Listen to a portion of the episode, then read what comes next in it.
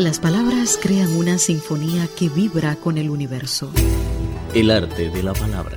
El límite posible entre la vastedad de las ciencias y las sutilezas de la vida.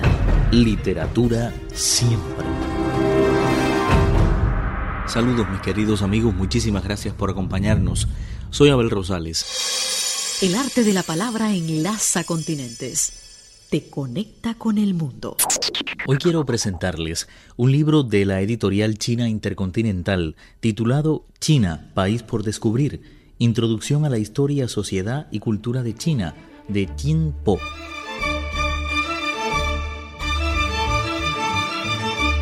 Siendo China un país formado por la unión de múltiples etnias, está bendecido con un medio geográfico especial.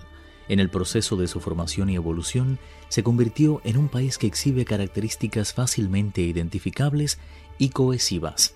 Así comienza el primer capítulo del libro, titulado Geografía y Civilización de China, que incluye, entre otros tópicos, las características geográficas y climáticas, entorno geográfico y migraciones internas, origen y connotación de China, diferentes regiones de China, orígenes del pueblo chino y la civilización china primitiva, nos detenemos unos minutos en Orígenes del pueblo chino. No existe evidencia que demuestre que los ancestros chinos migraron a China desde algún lugar. En los años 60, en el condado Yuanmou, en la provincia de Yunnan de la China suroccidental, se encontraron restos del Homo erectus yuanmouensis, que databan de 1,7 millones de años. En aquel entonces se descubrieron dos incisivos de la mandíbula superior, se desenterraron además huesos de animales con marcas de cortes y vestigios de posible uso del fuego.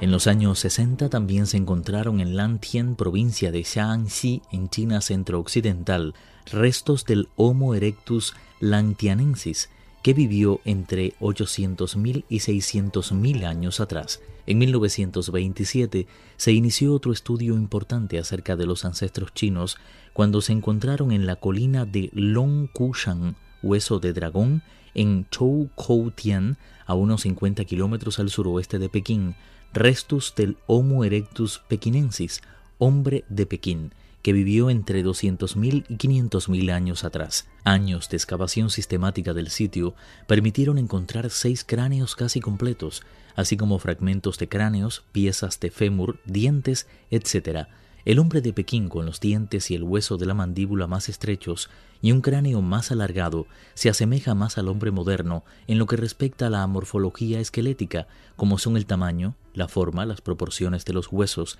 y los puntos de inserciones musculares. Además de los fósiles del hombre de Pekín, se encontraron en ese sitio alrededor de 100.000 piezas de herramientas de piedra, fragmentos de rocas y grandes cantidades de fósiles de mamíferos. Hoy presentamos en el arte de la palabra China, país por descubrir, Introducción a la historia, sociedad y cultura de China, del autor Jin Po, un libro publicado por la editorial China Intercontinental. La unificación de China en la historia es otro de los capítulos que destacan de este libro, que incluye continuidad de la historia de China, la formación del antiguo país, la primera unificación y separación de China, el imperio chino reunificado y dividido nuevamente, la tercera reunificación de la nación china y un país multiétnico. Le sigue cultura, sociedad e ideología tradicionales, que destaca el confucianismo y ortodoxia, pensamiento taoísta y el taoísmo, Introducción del budismo, pensamiento y cultura tradicionales. La sociedad ante el pensamiento y la cultura tradicional, formación del carácter nacional mediante el pensamiento y cultura tradicionales e intercambios entre la cultura china antigua y las foráneas. Nos detenemos justamente en formación del carácter nacional mediante el pensamiento y la cultura tradicionales.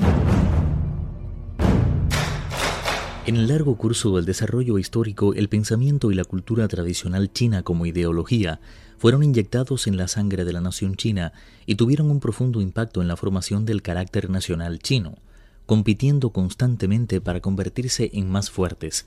El cielo marcha imperturbable y el hombre debe constantemente competir por hacerse más fuerte. Esta famosa exhortación a los hombres de talento los estimula a seguir el espíritu natural de seguir adelante, trabajando duro, contribuyendo a la sociedad y nunca cansarse, no importa cuán dura sea la tarea. El sagaz Mencio consideró estos preceptos, combinados con la capacidad de soportar adversidades y dificultades, como la única ruta hacia el éxito. Él dijo, Así que si Dios le fuera a dar una tarea importante a una persona en particular, lo primero que esa persona debe hacer es templar el poder de su voluntad y así prepararse para tensar sus músculos y huesos, privar de comida a su estómago y desgastar su cuerpo. Miles de años de historia han demostrado que la nación china está llena de dificultades, que su población nunca se dejará doblegar por los sufrimientos o los desastres naturales, que sobrevivirán problemas internos e invasiones extranjeras y que perseverarán constantemente hasta que la tarea impuesta se haya completado. Este capítulo cierra con interesantes proverbios bien conocidos por los chinos que representan esta faceta de la identidad nacional. Preocúpate por la gente común en los años de mala cosecha. Sé el primero en preocuparte por las penas de las personas y el último en compartir su prosperidad. Aunque nuestra edad no haya pasado de los 100 años, nuestras mentes contienen la preocupación de 10.000.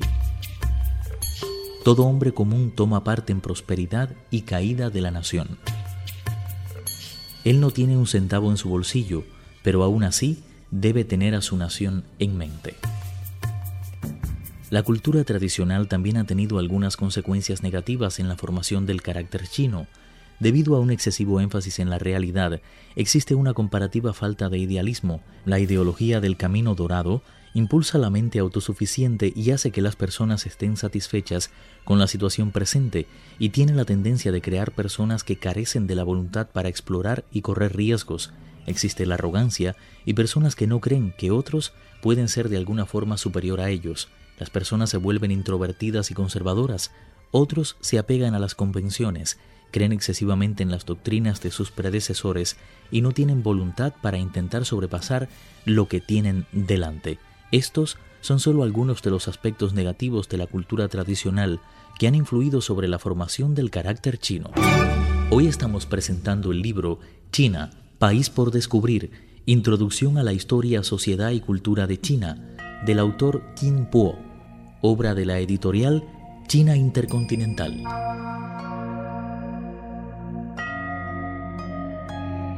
Otro de los capítulos del libro se titula Desarrollo del país durante la era de la civilización agrícola, progreso en la agricultura y desarrollo de la industria artesanal, tecnologías de alto nivel, sistema integral político, legal y de selección de funcionarios, lenguaje y caracteres escritos, logros incomparables en la literatura, un estilo artístico único, una vida social llena de colorido.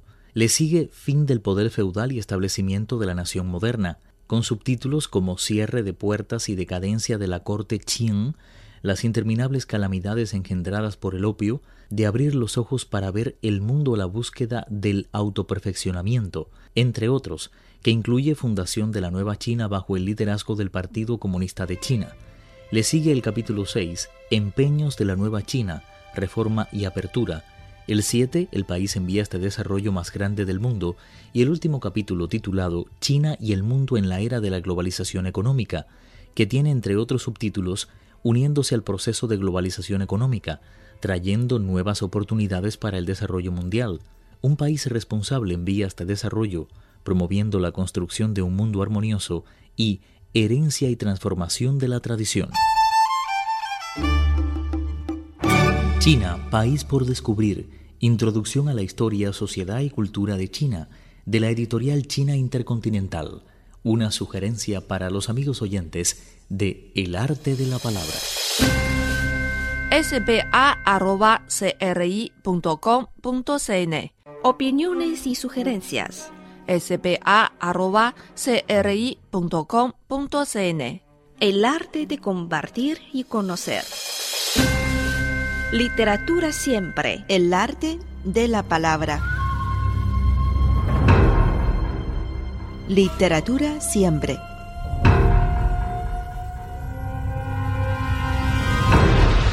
Cristina Pimpín, Viva Tang Yin y Abel Rosales, quienes habla. Esta es una producción Radio Internacional de China.